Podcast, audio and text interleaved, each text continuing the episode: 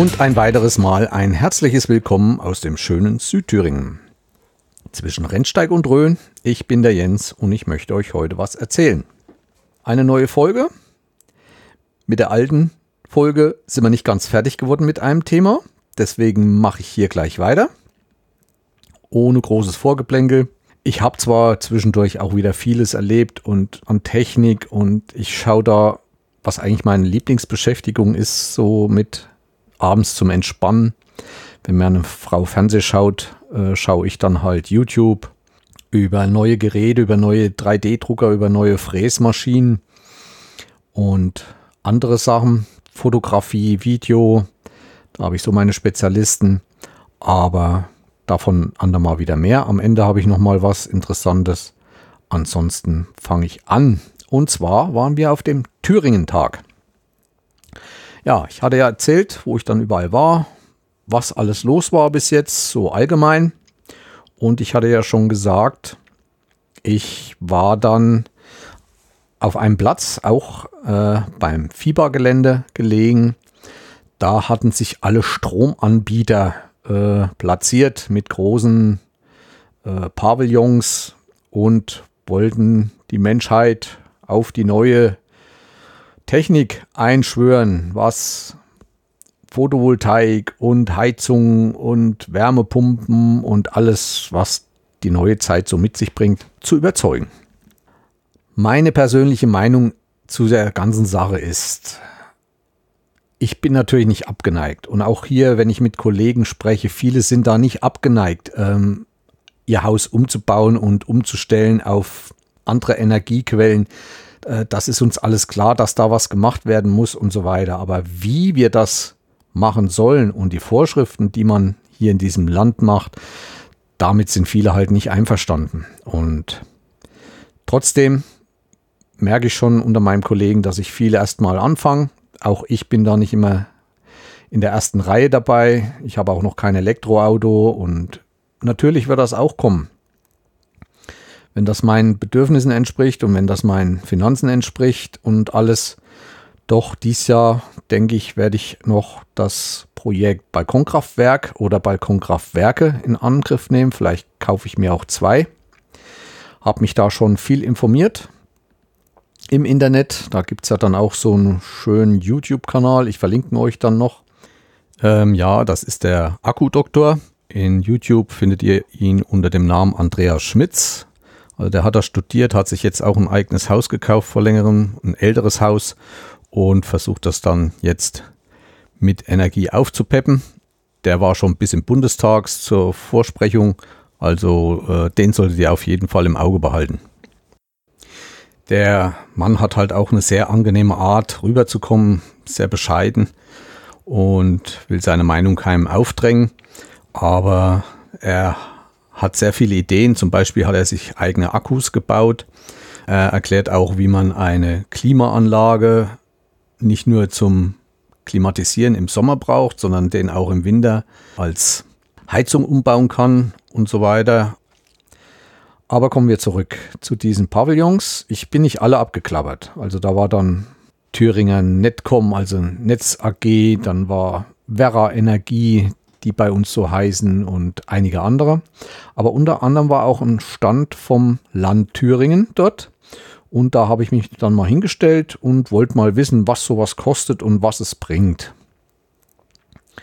Habe mich da auch beraten lassen und ja, fand das ganz angenehm. Zum Beispiel für Thüringen gibt es eine Internetseite Solarrechner Thüringen vom Land, auf die man gehen kann. Und das fand ich wirklich sehr interessant, weil dort gibt es eine Karte. Also ich denke, Open Maps oder so ähnlich ist die entzogen. Und da kann man innerhalb von Thüringen, ich weiß nicht, ob es auch in anderen Ländern geht, habe ich noch nicht probiert, äh, kann man auf sein Haus zoomen. Ist dann auch sehr gut abgebildet. Und man kann dann seine Dachflächen, also nicht nur das Haus alleine, auch äh, die, da ist genau eingetragen, in welche Richtung die Dächer stehen und die eine Seite des Dachs dahin. Also man kann auch die Dachflächen anklicken und dieses Programm äh, berechnet dann, wie viel Solarzellen man dort drauf installieren kann. Wahrscheinlich haben die auch die Quadratmeter. Ja, berechnen daraus alles. Die wissen ja Die rechnen da ein, was ständig in dieser Gegend für ein Wetter herrscht, wie viele Sonnentage man hat, wie viele Regentage man hat und so weiter. Wie dieses Haus genau ausgerichtet ist und kann dann, ja, ich denke, es wird auch so ein bisschen über den Daumen Berechnungen anschließend abrufen, wo einem alles gesagt wird. Die Wirtschaftlichkeit, das ist eine Statistik, die ist schon gewaltig über Sonnentage, über die Temperatur, die Ausrichtung, die Neigung, Flächenangaben. Dann kann man eingeben, wie viele Familienmitglieder, wie hoch der Stromverbrauch, Stromkosten, die Förderung. Ergebnis, also wann sich die Anlage amortisiert hat, ähm, der Energieverbrauch, der CO2-Einsparung, dann noch weiter, wie viele Bäume durch diese CO2-Einsparung geschützt werden oder wie viele Bäume das äh, produzieren müssten und so weiter, die Wirtschaftlichkeit, die Rendite und der Gewinn nach 20 Jahren. Also ich habe das mal bei meinem Haus machen lassen, nicht für ein Balkonkraftwerk, sondern für eine richtige Anlage. Ich habe eine Scheune, die steht sehr günstig zur Sonne. Und also die haben mir gesagt, so zwischen 14 und 16 Jahren hätte sich diese Anlage, wenn man die heute installieren würde, erstmal amortisiert, also bezahlt gemacht. Das kann sich natürlich alles noch ändern, je billiger die Sachen werden im Laufe der Zeit oder je billiger die ganze Technik angeboten werden kann und dadurch verkürzt sich dann auch die Amortisierungszeit.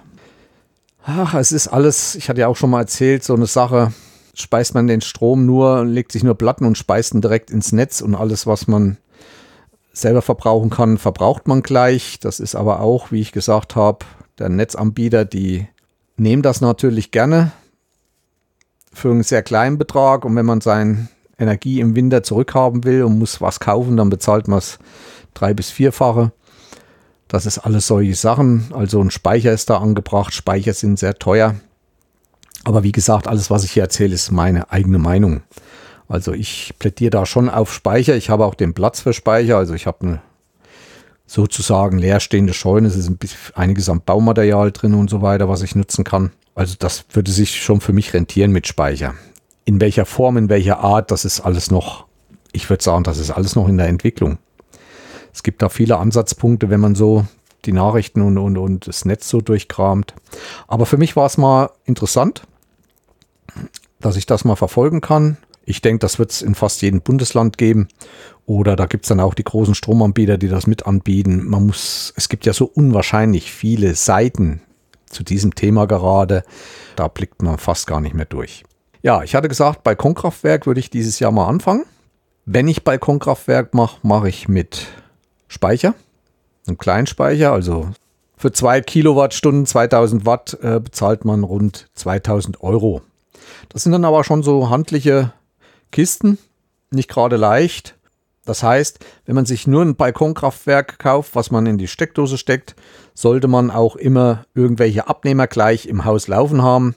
Das können Waschmaschinen sein oder andere Sachen, kommt auch drauf an, wie stark das ist. Die Platten, wie viel Watt sie liefern. Und da wir beide noch nicht tagsüber zu Hause sind, maximal vielleicht einen Kühlschrank dranhängen kann, der läuft aber auch nicht immer, wüsste ich damit nicht viel anzufangen, also würde ich zu viel einspeisen ins normale Netz und würde dafür zu wenig bekommen und deswegen wollte ich mit Speicher kaufen. Bin da fündig geworden oder was so ein bisschen empfohlen wird, ist die Firma Enker. Auch bekannt über viele Gadgets, die es so für Computer gibt. Das, die machen ja alles von Lautsprechern oder sonst was. Ist, glaube ich, aber eine britische Firma, also aus England diesen Speicher, die gibt es natürlich auch billiger wahrscheinlich in China und so weiter. Da gibt es auch verschiedene Sachen. Man muss genau aufpassen. Zum Beispiel gibt es dann auch solche Speicher von, hm, mit J fing's an. Also da gibt es zum Beispiel eine Firma Jackery. Die bieten auch solche Stromspeicher an, aber da sollte man vorsichtig sein, weil man da die normalen Solarpanel nicht reinstecken kann. Die haben einen bestimmten Anschluss, wo man nur die eigenen Solarpanel von Jackery kaufen kann und die nur da dran passen. Also da vorsichtig. Wie gesagt, ich habe mich auf Enker spezialisiert. Ist zwar nicht die billigsten am Markt, aber ganz gute äh, Kritiken. Der größte Anbieter soll EcoFloor sein, mit Speicher auch im selben Preissegment. Aber ich habe mir da Videos angeguckt. Die Enker-Sachen sind da doch ein bisschen luxuriöser. Und noch was Wichtiges, wo ich heute ein Video gesehen habe, diese Solarmodule, haben ja so einen, die haben ja so einen Gleichrichter und normalerweise sind die jetzt in Solarmodule und Anlagen auf 600 Watt ausgerichtet, weil angeblich nicht mehr Watt in Deutschland zugelassen werden. Doch soll in Zukunft auf 800 Watt erhöht werden können. Also so ein Balkonkraftwerk darf mit 800 Watt betrieben werden.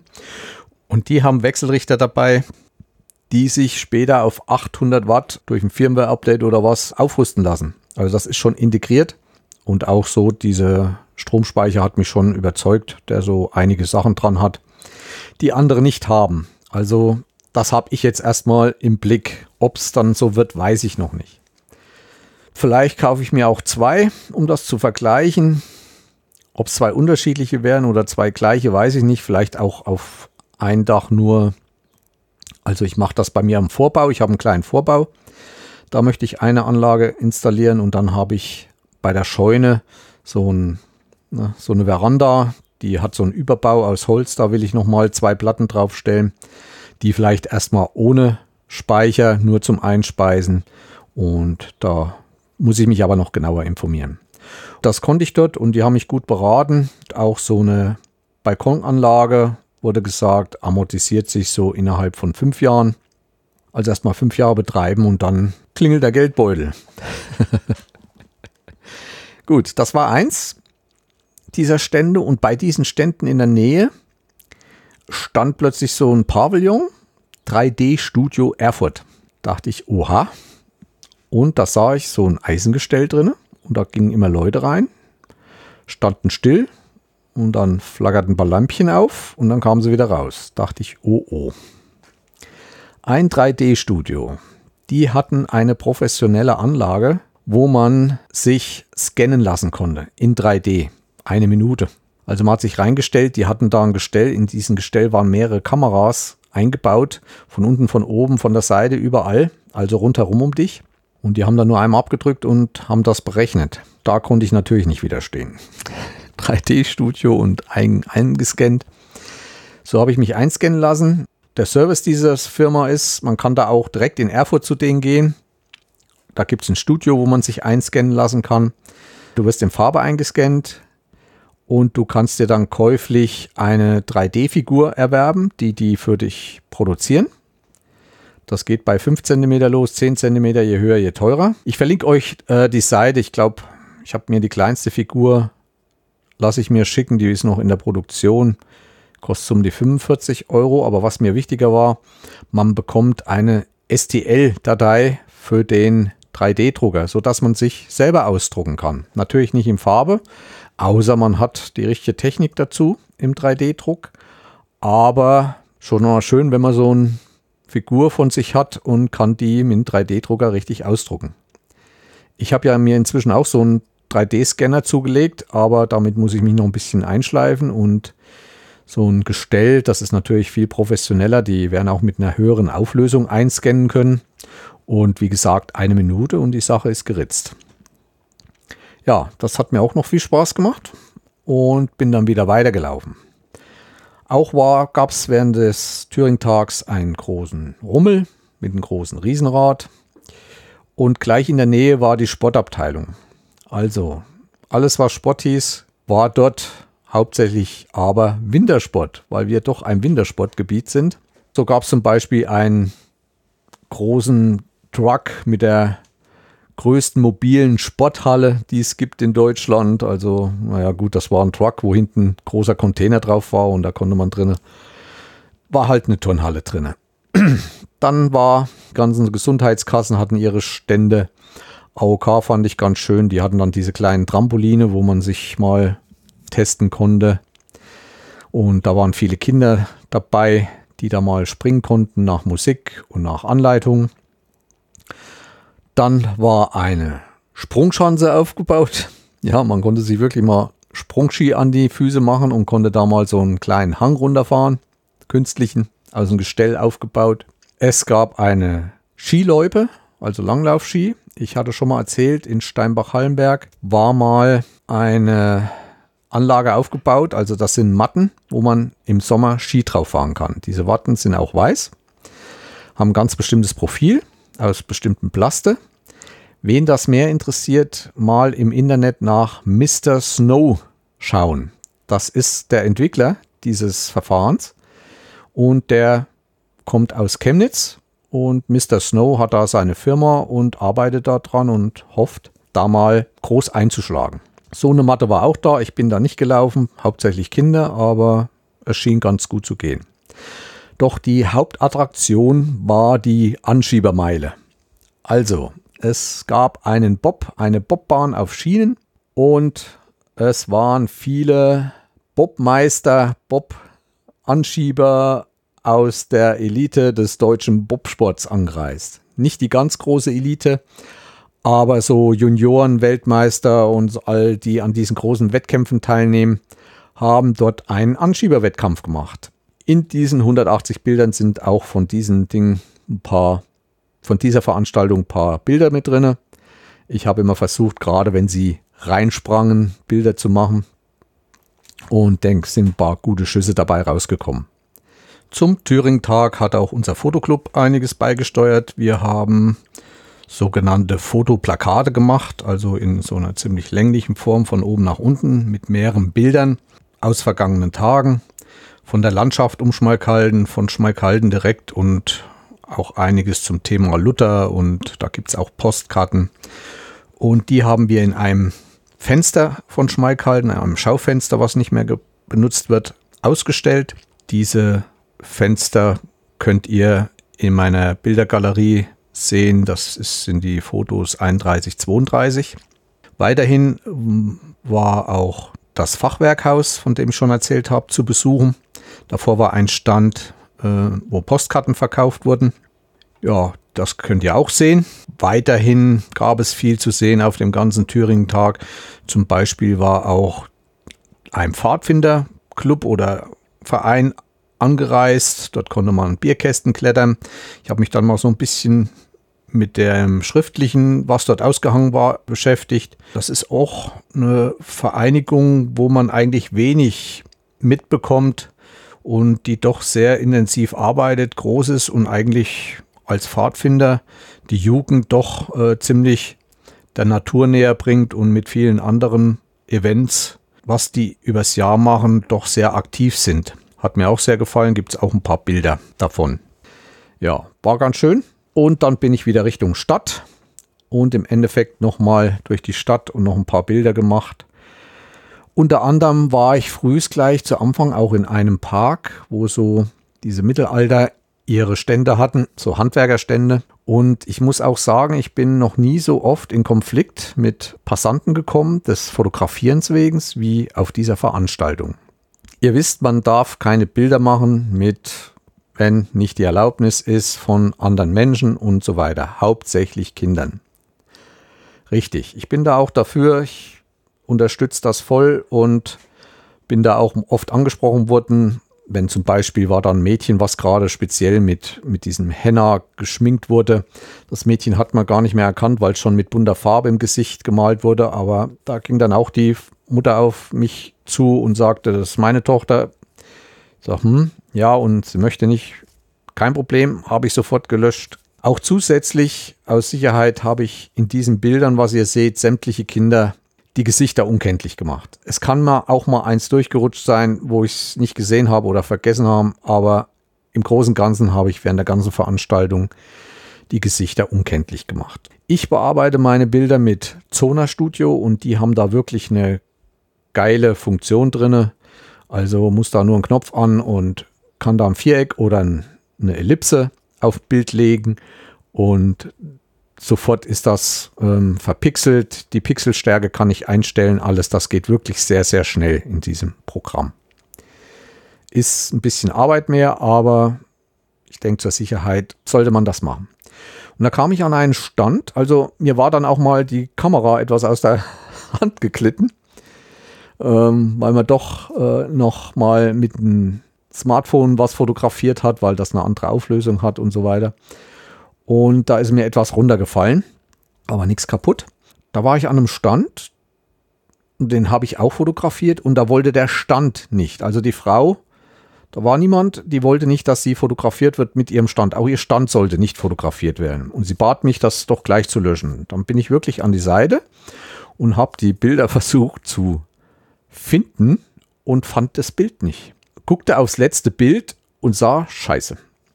Da ist wirklich nur noch das Bild drauf, was das letzte Bild kurz bevor mir die Kamera aus der Hand gefallen ist. Und durch diesen Kamerafall ist diese Karte rausgegangen und war nicht mehr richtig fest drin, aber das Display hat es mir auch nicht angezeigt. Weiß nicht warum, ob die damals noch nicht so weit waren. Und da war ich der Frau doch wirklich sehr, sehr dankbar, denn das war noch ziemlich am Anfang.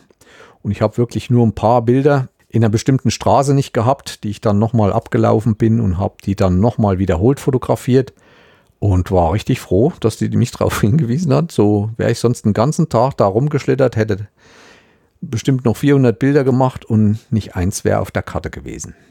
Also auch so kann es sein, dass solche Leute, die nicht fotografiert werden, eine große Hilfe sind.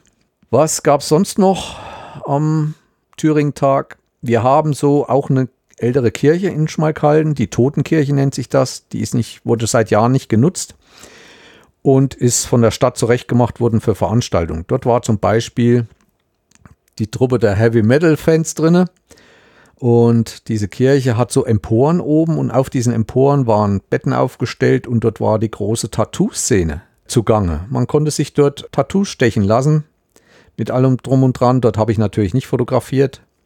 Nur mal von oben von den Rängen mal in die Kirche unten rein. Da war eine Bühne aufgebaut. Am Abend zuvor war ich mit meiner Frau noch drüber geschlendert über den ganzen Thüringen-Tag und waren auch in der Kirche. Da war richtig harte Heavy Metal Musik zu hören live natürlich und halt viele Stände, wo Sachen verkauft wurden. Ein weiteres Highlight war auch unsere große Stadtkirche, St. Georg. Also für unsere kleine Stadt Schmalkalden ist das doch schon eine sehr, sehr große Kirche im Verhältnis zu anderen. Schmalkalden ist ja nicht ganz unbedarft in Sachen Geschichte des Mittelalters. Luther war hier, hat hier im Rathaus getagt. Ja, es gab auch einen schmalkaldischen Krieg früher.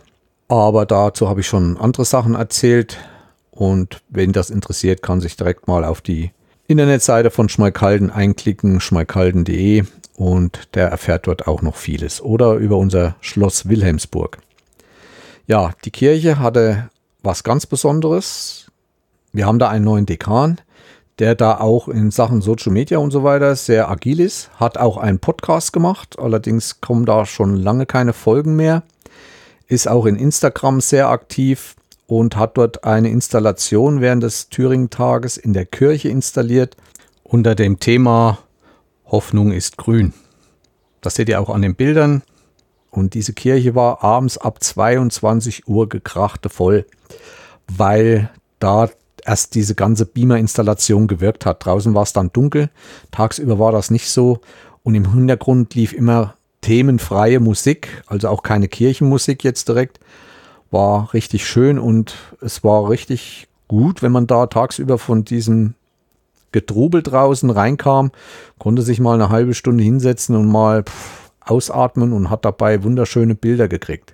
In der Kirche waren rund 150 Pflanzen hingestellt, kleine Bäumchen und so weiter, auch um ein bisschen diese Beameranlagen zu verblenden. Und die Projektion war eine Projektion von der Arche Noah, also die Geschichte der Arche Noah. Fand ich sehr, sehr schön gemacht und kam sehr gut bei den Leuten an. Die Kirche war voll. Der Dekan stand die ganze Zeit und hat sich mit den Leuten unterhalten.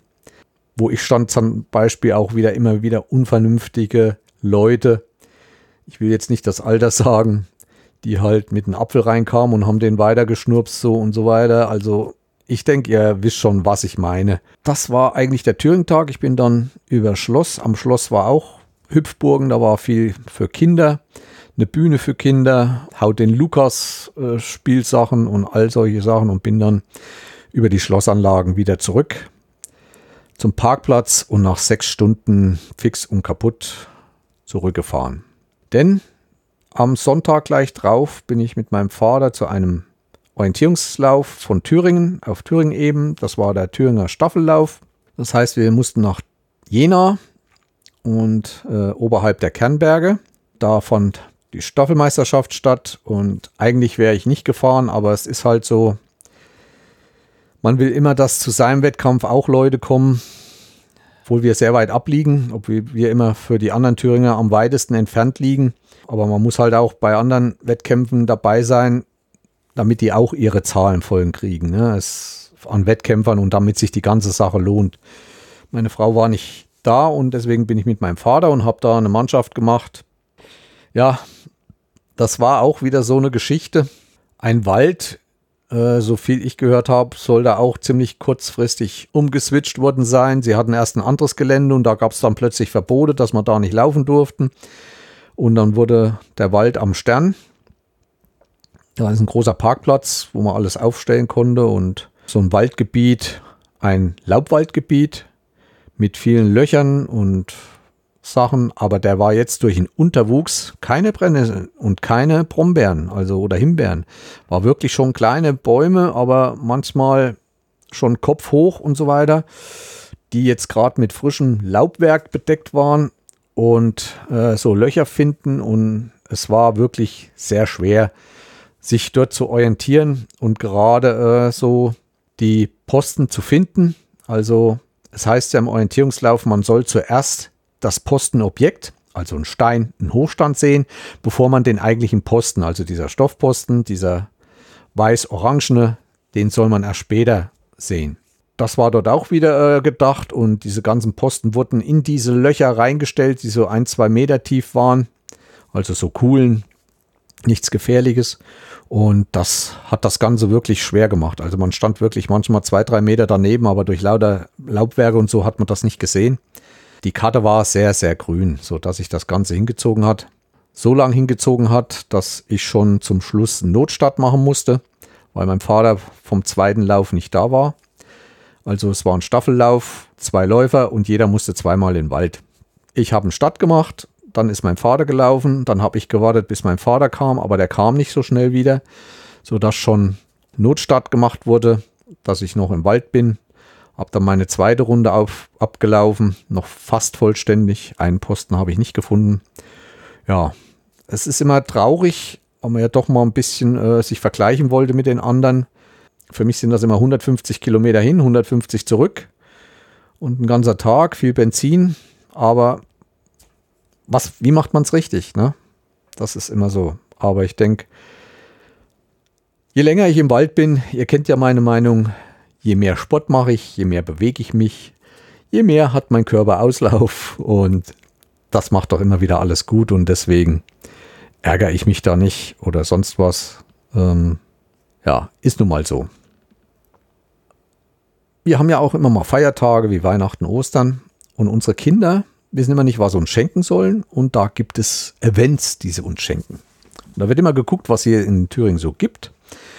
Und unter anderem hat mein Töchterchen einen Darkroom Restaurant ausgemacht. Also das ist ein Dunkelraum, in dem man in kompletter Dunkelheit eine Mahlzeit bekommt. Also ein Restaurant im Dunkeln. Das gibt es hier in Schmiedefeld. Schmiedefeld, das schönste Ziel der Welt. Wer Gutsmuts Rennsteigläufer ist, weiß das. Das ist die Zielortschaft vom Gutsmuts Rennsteiglauf schon seit 50 Jahren sozusagen. Also aus allen Strecken des Gutsmuts Rennsteiglaufs kommen alle Läufer in Schmiedefeld an. Die ganze Stadt äh, hat sich darauf spezialisiert. Der Sportplatz wurde so gebaut, dass die da alle einlaufen können. Ja, das ist nicht weit von uns entfernt. Und dort gibt es das Hotel, Rennsteighotel Grüner Baum, direkt an der Hauptstraße gelegen. Schön zurechtgemacht. Und das hat zwei Wirtsleute, die nach der Wiedervereinigung Erfahrung in der Schweiz gesammelt haben, also im Hotelwesen in der Schweiz zehn Jahre tätig waren und sich dann irgendwann gesagt haben, wir gehen zurück in die Heimat und bauen was auf. Das sieht man dem Hotel auch an. Also wer mal in diese Gegend kommt, den kann ich das empfehlen. Sehr schön zurechtgemacht, auch äh, sehr modern. Der Gastraum, sehr moderne Möbeln, also wie man es heute eigentlich so haben will. Während man so, so manche Kneipen hier noch kennt, wo noch DDR-Geschichte und DDR-Staub vorhanden sind. Ja, und die bieten dann einmal in der Woche ein Dunkelraumessen an. Das haben wir geschenkt bekommen, das war mitten in der Woche und da sind wir dann hingefahren. Man wird vorher eingewiesen und wer sich nun vorstellt, ja, da kriegt man Lätzchen oder einen speziellen Anzug oder was, vergesst es. Man kriegt nur gesagt, es haben schon viel überstanden, braucht keine Angst zu haben. Aber das Besondere an diesem Dunkelraum ist halt auch, äh, die Bedienung und äh, die Durchführung der Veranstaltung wird von einem Blinden gemacht. Also das sind ungefähr drei Leute, die komplett ihr Leben lang schon blind sind, die sich dort abwechseln bei den Veranstaltungen und die das dann durchführen. Nur die können sich in diesem Raum zurechtfinden, denn ihr werdet den Raum nie sehen. Also nicht, dass ihr denkt, äh, ihr werdet reingeführt, alle können sich einen Platz suchen, werden platziert und dann wird Licht ausgemacht. Vergesst es. Vor der Tür, also dieser Raum ist im Keller, ist ein größerer Kellerraum. Vor der Tür, da sind zwei Vorhänge, zwischen denen man dann durch muss. Und dann kommt dieser Veranstalter, also dieser Blinde, und dem muss man die Hand auf die Schulter nehmen und dann führt er einen rein und setzt dich hin. Und da ist dunkel, nichts. Auch wenn ihr fertig seid, nach dem Essen, wird kein Licht angemacht. Ihr werdet oder müsst eigentlich selber wieder rausfinden. Also ihr könnt euch tasten. Ja, wir saßen dann, dann gibt es erstmal ein Getränk, also ganz normale Gläser, keine Weingläser natürlich. Diese Gläser sind so gemacht, dass sie doch unten am Boden ziemlich schwer sind. Aber es ging besser, als ich dachte. Hätte ich nicht gedacht. Es wird Streichhölzer, Smartphones sind verboten. Die werden auch, wenn es geht, oben eingeschlossen in speziellen Fächern. Die sollte man abgeben. Natürlich kann man es mitnehmen, aber ich denke, da gibt es dann schon Aufruhr, wenn dann unten einer sein Dingern macht, ne? Sein Smartphone.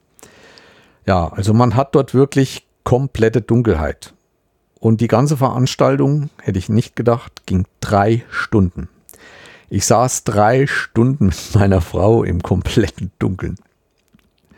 Aber es war interessant. Also der Blinde, der hat da so viel aus der blinden Welt erzählt, was so interessant auch war, so dass die Zeit sehr schnell verging. Auch war es komisch, man hatte das Zeitgefühl verloren. Er fragte dann irgendwann, äh, was stellen Sie sich vor, wie lange Sie jetzt hier drin sind? Und jeder hat gesagt, ja, so eine halbe Stunde, dreiviertel Stunde. Er sagte dann, nein, anderthalb Stunden.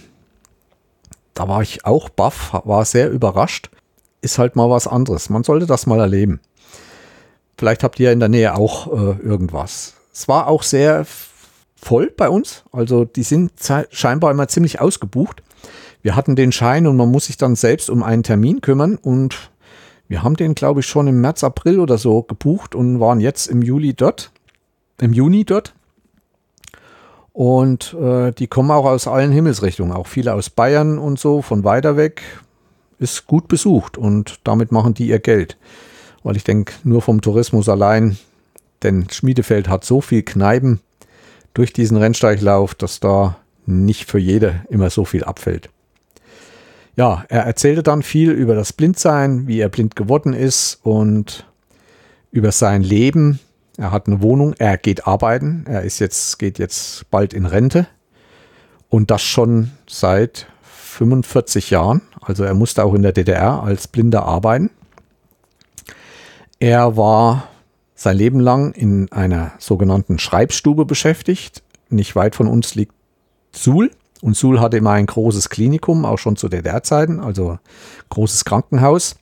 Und diese ganzen Arztberichte und so, die müssen ja geschrieben werden für die Patienten und das hat er gemacht. Natürlich auch mit Kollegen, die sehen. Er hat dann halt geschrieben seine Sachen und hat die dann immer wieder äh, Korrektur lesen müssen. Und dann mit der Brill Schreibmaschine oder Lesemaschine das dann Korrektur gelesen und dann auch korrigiert und so weiter. Also der hat auch nicht äh, sein Leben lang zu Hause gesessen und Däumchen gedreht, aber das merkte mir man ihm auch an. Er hat sich gefreut. Zu Hause hört er viel. Er hat eine tolle Musikanlage, sagt er, wo er auch äh, Hörbücher hört oder andere Sachen, sehr viel Musik.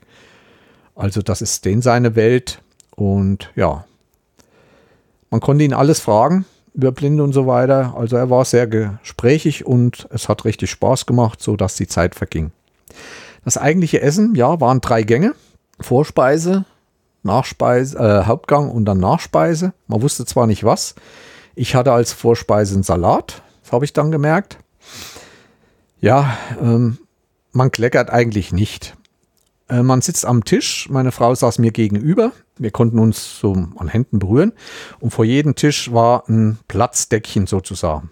Und daran hat man sich orientiert. Also das war meine Abteilung. Ich hatte auch gleich neben mir noch jemanden sitzen.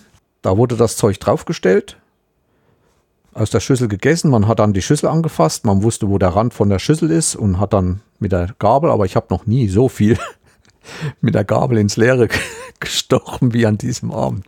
Das war nicht nur bei der Vorspeise, das war dann auch bei der Hauptspeise. Äh, vorher wird man gefragt, ob man Fleisch oder vegan haben will, essen. Es gibt nur eine in jedem, also es gibt nur zwei Essen, also entweder mit Fleisch oder vegan. Ich glaube, bei Fleisch gab es noch Hähnchen oder Schweinefleisch. Und ich hatte, ich hatte dann, glaube ich, ich hatte einen Schnitzel und mit Kroketten und Gemüse. Aber naja, man nimmt dann schon mal die Finger und oder das Messer versucht sich auf die Gabel zu schieben und wenn man nicht weiß, das Messer hat man ja keine Berührung, hat man nur was am Messer, was man auf die Gabel schieben kann, nimmt man dann auch mal ein bisschen die Finger. Aber auch beim Hauptgang konnte man sich wieder am Runde des Tellers orientieren, so dass man eigentlich nie im ganz dunklen stand. Es gab dann noch ein, zwei kleine Spiele zwischendurch. Zwischen den Gängen einmal wurden Verkostungen gemacht, vier Gläser und man musste erraten, was das war, weil da gab es dann Mangosaft, dann gab es mal so einen so äh, komischen Gurkensaft, der für irgendwas in der Gastronomie genommen wird, kein reiner Gurkensaft. Ja, das war Raten und zum Schluss äh, sollte man nochmal ein Bild im Dunkeln malen. Dieses hat man dann, nachdem man aus dem Dunkelraum wieder raus war, bekommen. Da ist dann oben in der Gaststätte die Theke. Die Leute werden dann einzeln rausgelassen, also immer so in 5-Minuten-Schritten können sich dann oben verabschieden, bekommen ihre Smartphones wieder, können sich kurz mit der Wirtin unterhalten. Auch die Bedienung drinne war nur von dem Blinden, also nur der ist da drin rumgelaufen und hat das Zeug gebracht.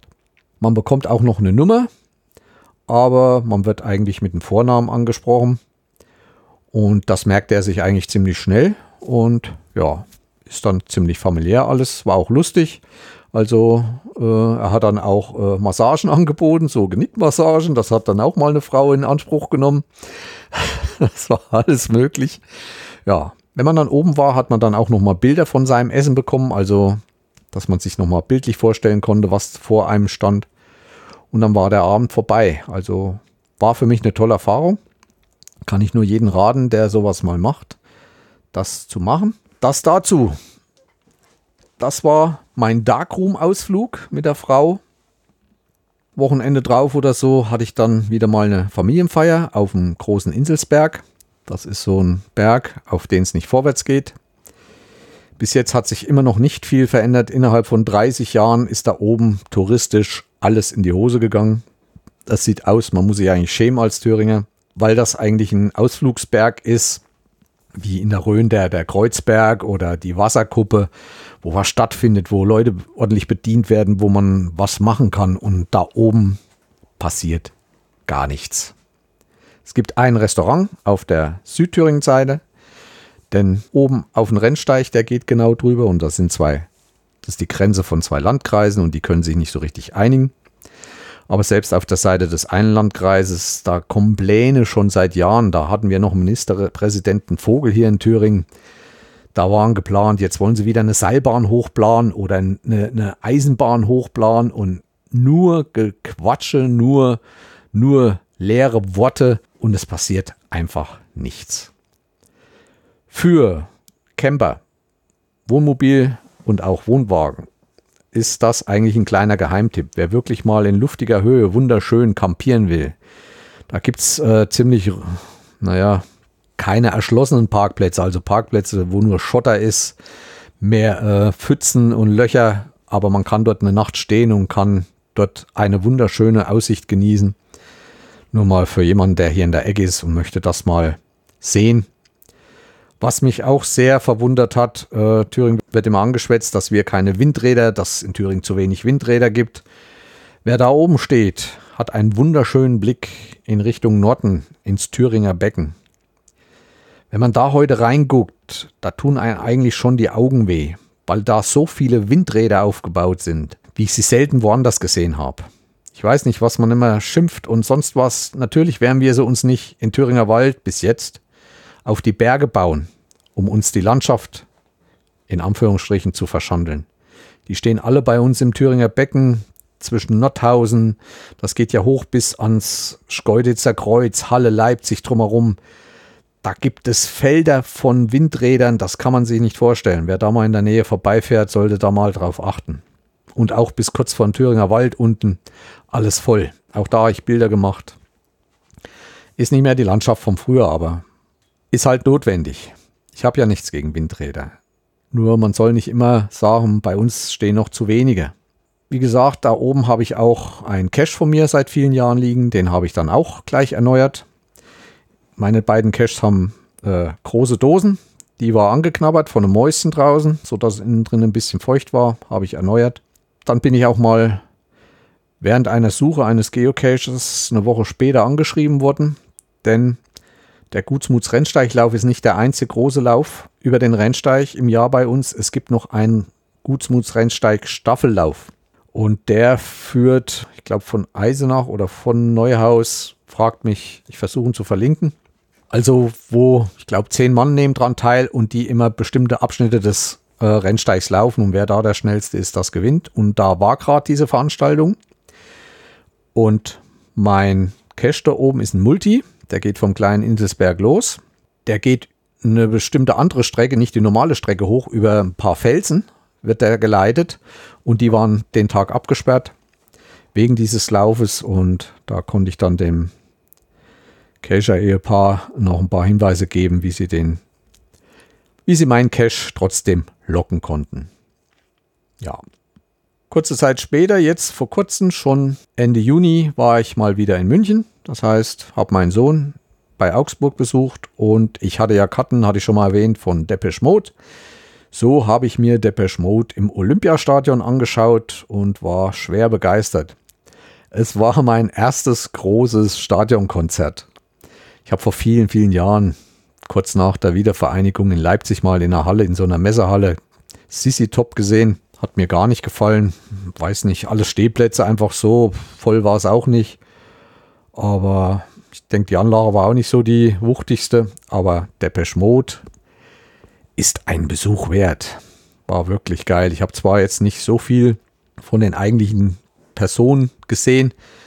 250 Euro oder 200 Euro für eine Karte in erster Reihe wollte ich nicht ausgeben. Und war da ein bisschen weiter hinten, aber auf dem Rang. Zum Glück unter dem Dach, auf der Seite, wo das Dach ist im Olympiastadion. Und natürlich hat es genau an dem Abend richtig kräftig über München gewittert, so dass ich geschrieben habe, die sind so gut, die haben sogar ihre Scheinwerfer über den Wolken angebracht. Da war ein Blitzgewitter während des Konzerts vom Feinsten. Aber es wurde nicht abgebrochen oder unterbrochen, also das ging voll durch. Alle Achtung, da unten das ganze Fußballfeld stand voll Menschen. Und da dazwischen überall Gittermasten, wenn sich da mal einer drauf entladen hätte.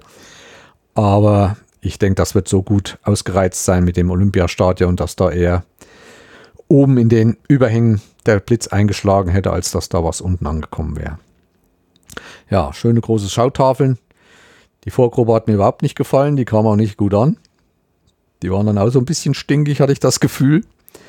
Und ja, wie sie hießen, weiß ich auch nicht. Aber trotzdem war schön. Stimmung. Ich hätte nie gedacht, dass man über diese Lautsprecheranlage so einen klaren und präzisen Klang in dieses Stadion reinkriegt und dadurch diese Lautstärke und diese Musik, die Stimmung, die da war. Ich hatte zwar einen Sitzplatz, aber ich denke, zwei Drittel habe ich gestanden, weil alle gestanden haben, weil alle mitgetanzt haben, mitgesungen haben. Ich war beeindruckt. Auch das Ganze drumherum, die Organisation war top. Sehr, sehr viele Stände, alle die gleichen Getränke, alle Coca-Cola. Es gab Würste zu essen, es gab Brezen, bisschen Fleischangebot und alles zum selben Preis. Überall, man konnte hingehen, wo man wollte. Natürlich Bier. Ja, ein Bier hat zum Beispiel überall 6,50 Euro gekostet. Ähm, der halbe Liter natürlich. Auch nur von einer Firma. Ja, alle zu einem Preis. Und das machte halt. Dadurch verteilte sich das alles so weit. War top. Kann ich mich nicht beschweren. Einen kleinen Schock habe ich gekriegt. Ich saß ziemlich weit vorne in dem Rang, also ziemlich weit unten am Stadionfeld. Und im Stadion rund waren auch noch Imbisse aufgebaut. Also mit so Pavillons. Ich gehe auf meinen Platz und gucke auf die Bühne und sah nix. Weil so ein Imbiss-Pavillon vor mir stand. Dachte ich, oh Scheiße, das hätten sie eigentlich mal sagen können. Es war zwar bei meiner Karte angekündigt, eventuell Sichtbehinderung, aber was denkt man bei eventuell? Ich meine, dass die Sichtbehinderung so stark ist, dass man nicht mal die Bühne sieht, dürfte nicht sein. Aber kurz vorm Konzert wurden diese Pavillons abgebaut. Also es waren so Schirme, die wurden eingeklappt und auch alles andere, was stören konnte. Und der Rang war dann so hoch, dass ich über die Verkäufer drüber weggucken konnte und konnte, hatte die Bühne gut im Blickfeld. Das war Depeche Mode. Jederzeit wieder. Also wenn sie nochmal kommen, werde ich mir nochmal Karten holen. Denn die Musik gefällt mir sehr und ja, die neue CD oder Platte, die sie rausgebracht haben, die, da wurden nur wenige Lieder von gespielt. Die Leute gehen halt bei solchen Konzerten am besten ab bei diesen ganzen alten Sachen, die Teppich Mode halt so spielt, die ganzen Jahre. Wrong und wie es alles heißt. Gut. Ja, auch nach diesem Konzert blieb die Zeit nicht stehen. Inzwischen ist wieder unser alljährliches Backhausfest über die Bühne gegangen, wo ich immer tatkräftig helfe. Zwei Zelte aufbauen, zwei Zelte abbauen und alles, was noch dazugehört. Ausschmücken des Festplatz mit Birken und Bierwagen aufstellen und all die Sachen. Es findet nur noch eine Veranstaltung statt von Samstag 14 Uhr bis abends 18 Uhr. Natürlich läuft die Musik noch länger dann von der Anlage aus der Konserve bis abends, bis in die tiefe Nacht. Äh, wir haben wieder um die 32 große Kuchen gebacken. Zwiebelkuchen, Apfelkuchen, Rhabarberkuchen und anderes. Und diesmal waren die sehr, sehr schnell weg. Also ich habe das ja von, schon von den Vorjahren erzählt. Meisten kommen dann schon mal kalter, die das wissen, dass das Backhausfest ist und kaufen dann nur ihren Kuchen und ziehen wieder ab und essen den dann zu Hause. Um halb vier, vier oder 16 Uhr war der Kuchen bereits alle und der Verkauf beginnt immer erst um 14 Uhr. Also nach zwei Stunden war alles weg. 32 Bleche. Da wisst ihr, was da abgeht. Und er ist halt noch immer sehr beliebt. Aber er macht auch viel Arbeit. Ja, Sonntag früh abbauen bis Mittag. Und ja, Sonntag, restlichen Sonntag ausruhen. Ja, und das nächste Event steht schon an, denn ich habe wieder von unseren Kindern oder wir haben wieder von unseren Kindern ein Event geschenkt bekommen. Und zwar eine Kanufahrt hier auf der Werra. Äh, Werde ich mal in den nächsten Folgen erzählen, wie das so ist und wenn jemand das hier mal machen möchte. Aber ansonsten war es das erstmal für heute. Aber nicht bevor ich nochmal zu, kurz zu einem anderen Thema zu meinem Podcast kommen möchte. Ich habe jetzt noch zwei Folgen, die eigentlich schon längst hätten äh, ausgespielt werden müssen. Also es dreht sich einmal um die deutsche Meisterschaft im Harz, rund um Blankenburg und dann hatte ich im Winter nochmal eine Technikfolge gemacht über meine Elektronik mit den LEDs, mal ein bisschen genauer drauf eingegangen und ich hatte ja schon erzählt, zu Weihnachten hatte ich mir einen Plotter gekauft, einen Tischplotter und was man damit alles machen kann und was es damit auf sich hat, das erzähle ich in dieser Folge. Ich werde diese Folgen wahrscheinlich jetzt nochmal ausspielen. Hoffe, dass ihr da auch reinhört. Ich bin schon wieder weit über die Zeit. War wieder mehr, wie ich dachte. Ich wollte eigentlich noch künstliche Intelligenz und VR, AR mit reinbringen. Wird nichts. Ich lasse es dabei jetzt. Das Ganze muss ja auch noch bearbeitet werden. Deswegen mache ich für heute Schluss. Ich freue mich, wenn ihr dabei seid. Ich freue mich, wenn ihr über meinen Podcast weitererzählt, dass es vielleicht doch den einen oder anderen interessiert. Und ich freue mich immer über neue Abonnenten. Mir macht es noch Spaß. Ihr werdet noch von mir hören. Auch wenn ich wenig Kritik oder Feedback habe. Wie gesagt, bis zum nächsten Mal. Viele Grüße aus Südthüringen. Bald ist auch Urlaub. Aber zuvor will ich noch eine Folge über meinen letztjährigen Urlaub bringen. Da habe ich noch gar nichts gemacht. Es sammelt sich immer so viel auf. Man verdrängt das und schiebt es immer weiter nach hinten. Deswegen weiß ich noch nicht, mache ich erst eine Sendung über die neuesten Techniksachen oder über den alten Urlaub. Denn irgendwann kommt ja auch der neue und da will ich den alten schon euch erzählt haben. Gut, viel Gesundheit, viel Spaß, schönen Urlaub euch, wer noch fährt und gute Erholung vom Urlaub, wer schon war. Bis zum nächsten Mal. Tschüss, euer Breidenbacher, der Jens. Bis zum nächsten Mal. Ciao.